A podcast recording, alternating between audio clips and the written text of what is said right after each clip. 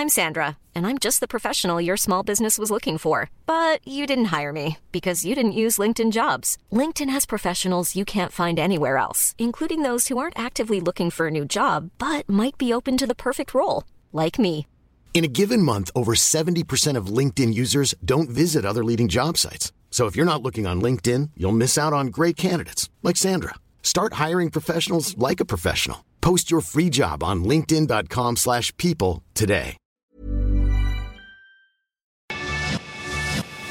Te lo cuento, te lo cuento. Tu dosis diaria de noticias. Hola, soy Pau Mendieta y aquí te va tu dosis diaria de noticias. ¿Te lo cuenta? Te lo cuento.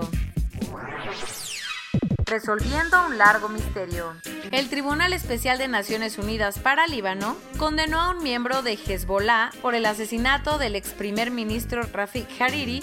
El atentado, en 2005 el ex primer ministro de Líbano, Rafik Hariri, fue asesinado cuando un coche bomba explotó en el puerto de Beirut, dejando otros 21 muertos y 226 heridos. Este asesinato fue un punto súper importante en la historia del país porque para muchos Rafik era el gran líder que estaba tratando de reconstruir Líbano después de la guerra civil buscando reducir la dependencia de Siria. Y como Líbano no se sentía capaz de investigar, le pidió a la ONU que creara un tribunal especial, cosa que se tomó muy en serio porque desde 2007, cuando fue creado en La Haya, Países Bajos se puso a investigar reconstruyendo el atentado en una base militar francesa y hasta llamando a declarar a 297 testigos. Al final todo dio resultados porque después de dos retrasos, uno por la pandemia y el otro por la explosión en Beirut, finalmente ayer los jueces dieron su veredicto. La sentencia el tribunal no consideró la participación de Siria o Irán en el asesinato y se concentró en la posible culpabilidad de cuatro miembros del grupo terrorista libanés, Hezbollah. La decisión final, con las pruebas obtenidas, pudieron vincular a Salim Ayash como orquestador del ataque, porque él acordó cometer el crimen y tenía los conocimientos necesarios para realizarlo. Eso sí, el tribunal absorbió a otros dos miembros de la milicia y hasta al líder de su brazo armado, quien murió en Siria en 2016. Lo malo, Ayash está desaparecido, así que para poderlo meter a la cárcel, primero tienen que encontrarlo y después volver a armar un proceso legal en el que él esté presente.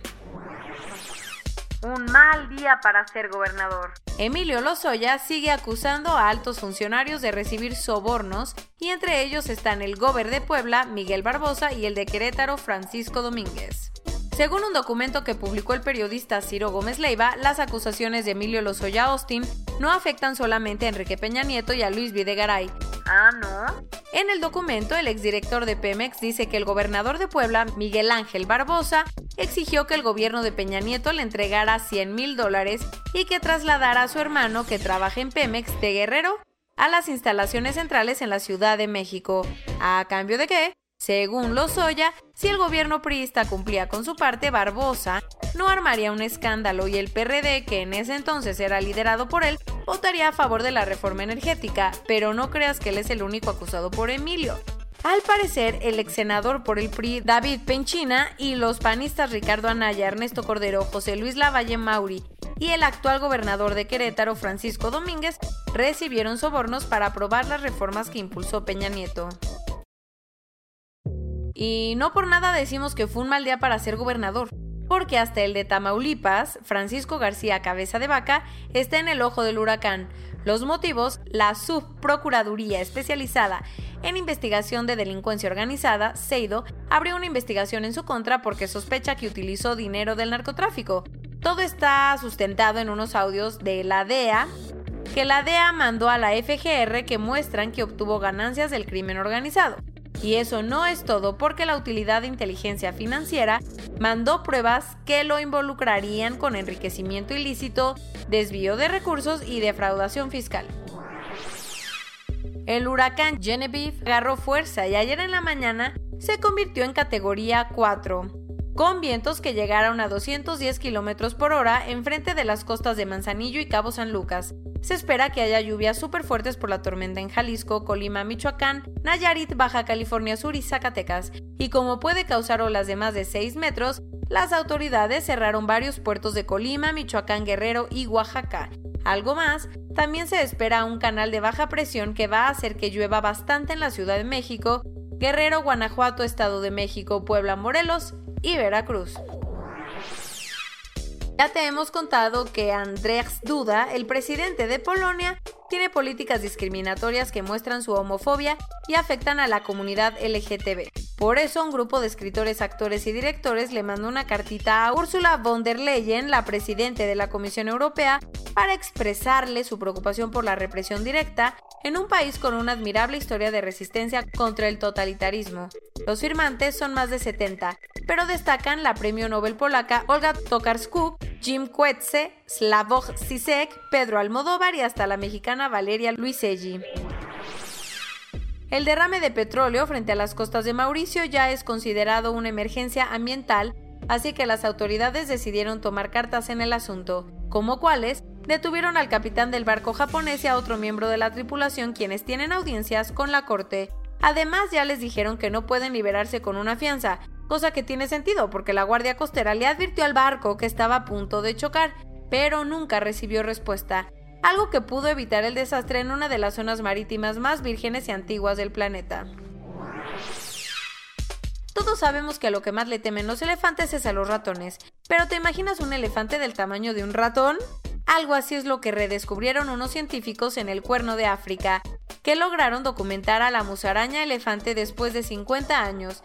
Estos simpáticos animalitos pueden correr hasta 30 km por hora y usan su nariz en forma de trompa para comer hormigas, pero nadie los había visto desde 1968, hasta unos días cuando atraparon a un Senji somalí en Djibouti.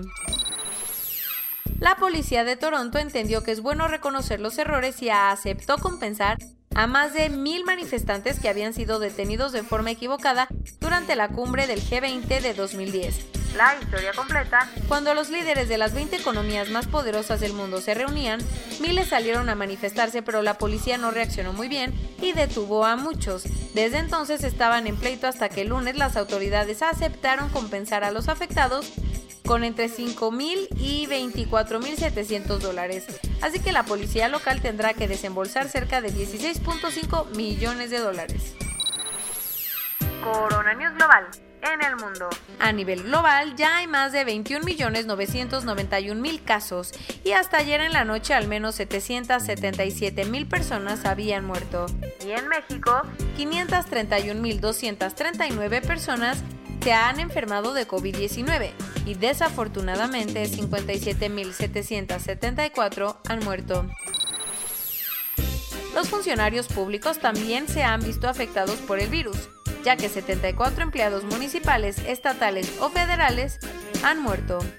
Luego de que AMLO dijera que España está peor que México, la ministra de Exteriores española dijo que esos comentarios no son muy útiles para los mexicanos y que los gobiernos deberían estar preocupados por sus propios países. Según Hugo López Gatel, la pandemia en México está en una fase clara de descenso, ya que en la mayoría del país los nuevos contagios diarios disminuyen. Para que no creas que solo los países en vías de desarrollo la están viendo difícil, el Fondo Soberano de Inversión de Noruega, que es el más grande del mundo, perdió 16 mil millones de libras esterlinas en la primera mitad del año, el que es un instrumento estatal que controla varios activos financieros. Con 120.2 casos por cada 100.000 habitantes, Luxemburgo se ha convertido en el centro de críticas de los países europeos por el control de la pandemia. Las razones que da el gobierno que todo se debe al programa masivo para hacer pruebas. Ya hablando de pruebas, donde también están haciéndolas de forma masiva es en India, pues ayer superó las 900.000 pruebas diarias para conocer mejor las estadísticas de su epidemia. El lunes te contamos que una de las vacunas que se desarrollan en China está casi lista para empezar su producción masiva, pues ayer otra investigación china dijo algo similar. ¿Cuál? El prototipo de vacuna que desarrolla Sinopharm podría empezarse a producir en diciembre de este año y costaría menos de 120 euros. Por aquello de que alguien se esté confiando, la OMS ya advirtió que la inmunidad de rebaño está muy lejos de llegar y que al final no será la solución. Y esto es todo por hoy. Nos vemos mañana con tu nueva dosis de noticias. Pau Mendieta se despide.